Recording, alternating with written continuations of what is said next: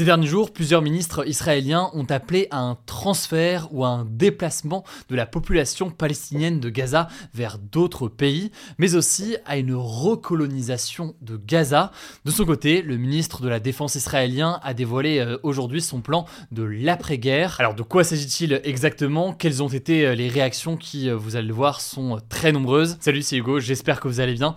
C'est le sujet à la une des actualités du jour. Alors ce lundi, le ministre israélien de la Sécurité nationale, Itamar Ben-Gvir, a donc appelé à un retour de colons juifs dans la bande de Gaza, mais il a également encouragé la population palestinienne à émigrer vers d'autres pays du monde. Un propos appuyé par le ministre israélien des Finances Bezalel Smotrich. Ces deux hommes politiques sont situés euh, à l'extrême droite en Israël. Itamar Ben-Gvir, c'est le chef du parti Force juive, et Bezalel Smotrich, c'est le chef du parti national religieux. Des partis qui ont défendu ces dernières années notamment euh, les colonies israéliennes en Cisjordanie.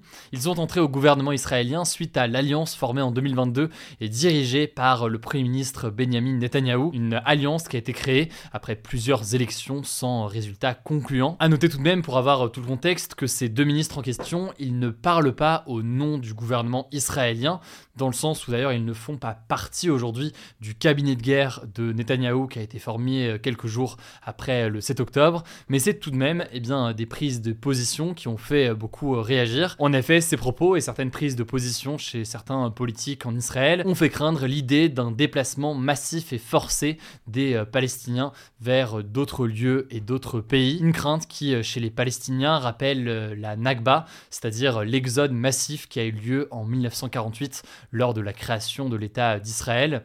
Pendant cette période-là, en fait, des centaines de milliers de Palestiniens avaient été forcés de quitter leur maison et leur village, entraînant un déplacement important et la perte donc de leurs terres. En fait, ce qu'il faut savoir, c'est que les déplacements, euh, quand ils sont forcés euh, de la population, ils sont contraires aux conventions de Genève, qui considèrent que ce sont des violations graves de droits humains. Et les conventions de Genève, pour le contexte, donc, c'est des traités euh, internationaux fondamentaux dans le domaine du droit international. C'est donc des violations de droits humains, mais ça peut même constituer un crime de guerre dans le cas où eh bien, les personnes déplacées font partie de personnes protégées selon le droit international humanitaire. Et c'est le cas, par exemple, de civils qui ne participent pas directement à un conflit. Dans ces déclarations euh, de ministres israéliens, il est euh, par ailleurs question de coloniser Gaza, ou plutôt de recoloniser Gaza. En effet, 8000 colons s'étaient installés dans la bande de Gaza à partir de 1967. À cette époque, il faut savoir que Gaza était sous l'administration d'Israël après euh, la guerre de six jours en 1967. Et avant cela, Gaza était euh, sous l'administration euh, de l'Égypte. Cependant, après les accords d'Oslo en 1993, il y a eu un transfert progressif du contrôle de Gaza qui a été confié à l'autorité palestinienne. Et en 2005, plus tard, eh bien, les colons ont été évacués, parfois de force, dans le cadre d'un plan de retrait du Premier ministre israélien à l'époque, qui voulait réduire les tensions et améliorer la sécurité d'Israël. Et c'est deux ans après, en 2007, que le Hamas a pris euh, le pouvoir à Gaza. Bref, aujourd'hui, certains Israéliens voudraient donc revenir à cette époque d'une colonisation de Gaza, et c'est le cas donc notamment euh, de certains ministres. Et donc ces déclarations ont suscité euh, de nombreuses réactions, notamment au sein de la communauté internationale. Les États-Unis ont qualifié ces déclarations, je cite, d'incendiaires et d'irresponsables, estimant, je cite, que Gaza est une terre palestinienne et restera une terre palestinienne. D'ailleurs, le pays soutient davantage l'idée d'avoir une autorité palestinienne modérée à Gaza, comme par exemple l'autorité palestinienne dirigée par le Fatah, qui est actuellement eh bien, au pouvoir en Cisjordanie, plutôt donc qu'une organisation euh, comme le Hamas. De son côté, le ministère français des Affaires étrangères a condamné ce mercredi ces déclarations qu'il estime, je cite, provocatrices.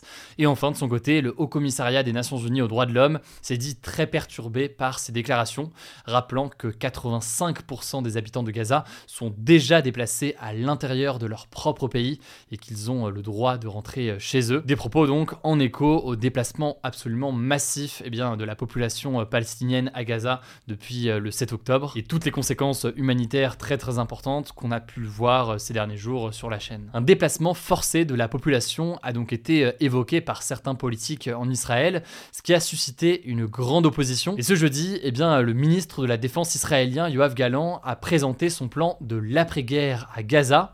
Il a déclaré qu'il n'y aurait pas, je cite, de présence civile israélienne dans la bande de Gaza après l'atteinte des objectifs de la guerre. Autrement dit, selon lui, il n'y aura pas la présence de population israélienne à Gaza après la guerre. Alors selon ce nouveau plan qui a été établi, les opérations de l'armée israélienne dans la bande de Gaza devraient se poursuivre jusqu'à la libération complète des 132 otages étrangers et israéliens qui restent à Gaza, mais aussi jusqu'à ce que le ministre appelle, je cite, le démantèlement des capacités militaires et de gouvernance du Hamas, ainsi que l'élimination des menaces militaires. Suite à cela, le ministre a prévu une autre phase dans laquelle, je cite, le Hamas ne contrôlera pas Gaza. Alors là, forcément, il y a deux questions qui peuvent se poser. À quel moment est-ce que le gouvernement et l'armée israélienne va considérer que le Hamas est réellement euh, détruit? Par ailleurs, la question se pose de savoir jusqu'où sera prêt à aller le gouvernement et l'armée israélienne pour détruire le Hamas, alors que là aussi, on en a parlé euh, ces derniers la situation humanitaire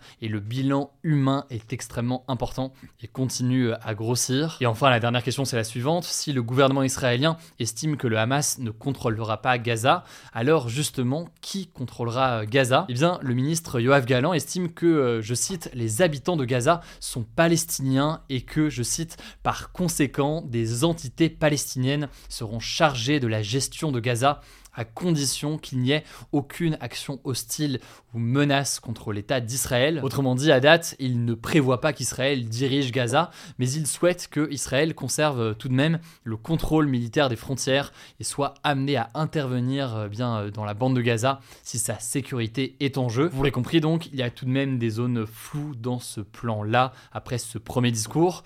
Le ministre doit en tout cas soumettre ce plan au cabinet de guerre de Benjamin Netanyahu, qui reste donc, vous l'aurez compris, avec ses différentes déclarations parfois contradictoires, eh bien, euh, divisées sur la marche à suivre et les conséquences donc qui peuvent être euh, importantes. Sur cette question en tout cas de l'après-guerre, il faudra voir donc déjà quelle est euh, la situation sur place et par ailleurs donc qui sera capable de gouverner. Il y a donc, on l'a vu ici, le plan du gouvernement israélien, mais il y a d'autres visions évidemment, y compris la vision des États-Unis qui n'est pas nécessairement la même alors qu'ils sont alliés à Israël. Le premier ministre de l'autorité palestinienne a d'ailleurs réagi dans un entretien au journal Le Financial Times. Je vous mets un lien directement en description pour en savoir plus. Et puis par ailleurs, il y a une solution qui est beaucoup portée, notamment par la France depuis des années maintenant, c'est la solution à deux États. L'idée de continuer à reconnaître un État israélien, mais aussi de reconnaître pleinement un État palestinien, ce qui n'est toujours pas le cas aujourd'hui. En l'occurrence, cette reconnaissance pleine et entière d'un État palestinien ne semble pas être dans le projet du gouvernement israélien récemment. On verra donc la situation dans les prochains jours et notamment les divisions et les débats au sein du gouvernement israélien. En parallèle, la situation est toujours extrêmement critique pour la population palestinienne à Gaza. On va continuer à suivre la situation avec notamment cette menace importante de famine qui grandit jour après jour. Je vous laisse avec Léa pour les actualités en bref et je reviens juste après. Merci Hugo et bonjour à tous. On commence avec cette actu. Les entreprises de l'ancien président des États-Unis Donald Trump auraient reçu au moins 7,8 millions de dollars de la part de 20 gouvernements étrangers quand il était encore président. C'est ce que révèle un rapport publié ce jeudi par des élus démocrates, donc du camp du président Joe Biden, de la Chambre des représentants américaine, qui est l'équivalent de l'Assemblée nationale en France. Alors concrètement, parmi les 20 pays qui auraient versé de l'argent aux entreprises de Donald Trump, on retrouve la Chine, l'Inde et l'Arabie saoudite. Des membres des gouvernements de ces pays louaient par exemple des bureaux de la Trump Tower à New York ou séjournaient dans ces hôtels. Le truc, c'est que la Constitution, donc la loi suprême du pays, interdit au président de recevoir des cadeaux ou de l'argent d'autres gouvernements sans l'accord du Congrès américain, l'équivalent du Parlement en France. À noter que l'ancien président américain est déjà inculpé quatre fois au pénal et qu'il fait face à plusieurs procès cette année. Deuxième actu, toujours aux États-Unis, une fusillade dans un lycée de l'Iowa a fait un mort qui était un collégien et 5 blessés, dont 4 élèves, ce jeudi. Alors concrètement, dans la matinée, un lycéen de 17 ans de cet établissement a ouvert le feu. Il avait deux armes sur lui, un fusil pompe et une arme à poing. Selon un responsable local, ce lycéen a publié plusieurs posts sur les réseaux sociaux à peu près au moment de la fusillade,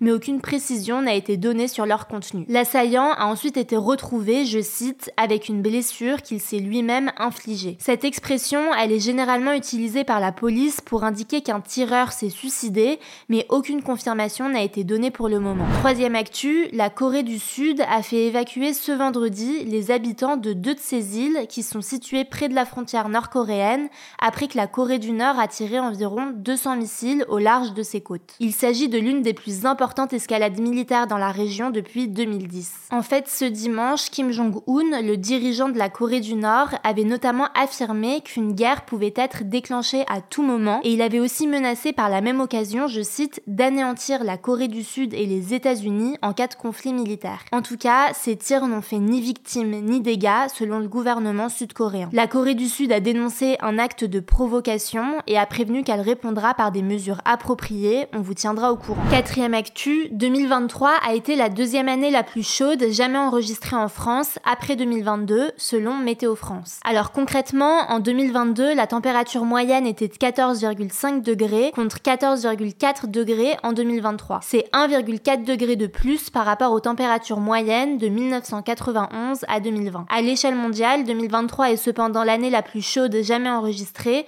selon Météo France et l'Observatoire européen Copernicus. Cinquième actu, en Biélorussie cette fois-ci, le président du pays, Alexandre Loukachenko, qui est au pouvoir depuis près de 30 ans, a signé ce jeudi une nouvelle loi qui lui garantit l'immunité à vie. Alors concrètement, cette loi empêche donc la justice biélorusse de le tenir responsable, je cite, de ses actions commises en lien avec l'exercice de ses pouvoirs présidentiels et ce, même s'il venait à ne plus être à la tête du pays. Une autre mesure présente dans cette loi fait que désormais, seules les personnes se trouvant en Biélorussie depuis au moins 20 ans et sans interruption pourront se présenter à l'élection présidentielle. En fait, pour Loukachenko, il s'agit en quelque sorte d'empêcher des membres de l'opposition politique de le défier, puisqu'ils sont réfugiés hors du pays pour échapper à la prison. Et on finit avec cette actu. En 2023, la moitié de la production d'électricité de l'Espagne a été fournie par des énergies renouvelables comme l'éolien ou le solaire.